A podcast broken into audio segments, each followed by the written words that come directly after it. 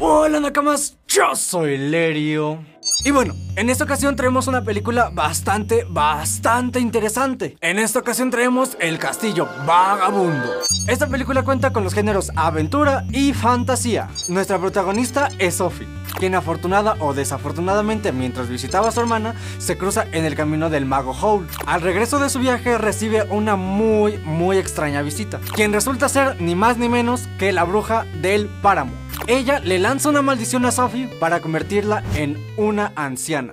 Esta es una de las películas que más me ha gustado de Estudios Ghibli. Es una historia muy, muy, muy interesante, pero me di cuenta que después de leer el libro sí le hace falta muchas cosas. Pero aún así en general es relativamente fiel al libro. Es una historia muy interesante. Es una de las historias a la cual le tienes que poner atención a todos los detalles, ya que hay cosas medio confusas que si no prestas atención pierdes el hilo. Lo bueno, como no me canso de decirlo, la historia es muy interesante. Es un mundo demasiado complejo en donde pasan demasiadas cosas al mismo tiempo. Guerras, magia y la historia de nuestros protagonistas. E incluso de nuestros antagonistas.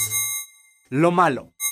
La complejidad de los detalles es un tanto extraña. El cómo te plantean las dudas a lo largo de la película es interesante, pero el desenlace en cómo te lo muestran es muy sencillo que a veces se siente un poco vacío, como es el caso del espantapájaros o cabeza de nabo, que en el libro se explica un poco más a detalle la historia de este personaje. Lo interesante.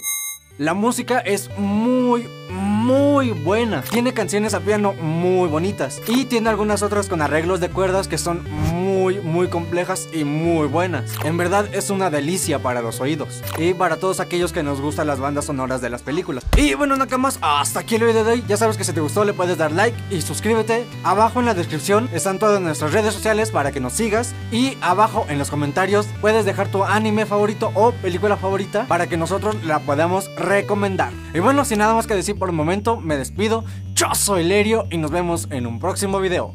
¡Sayonara!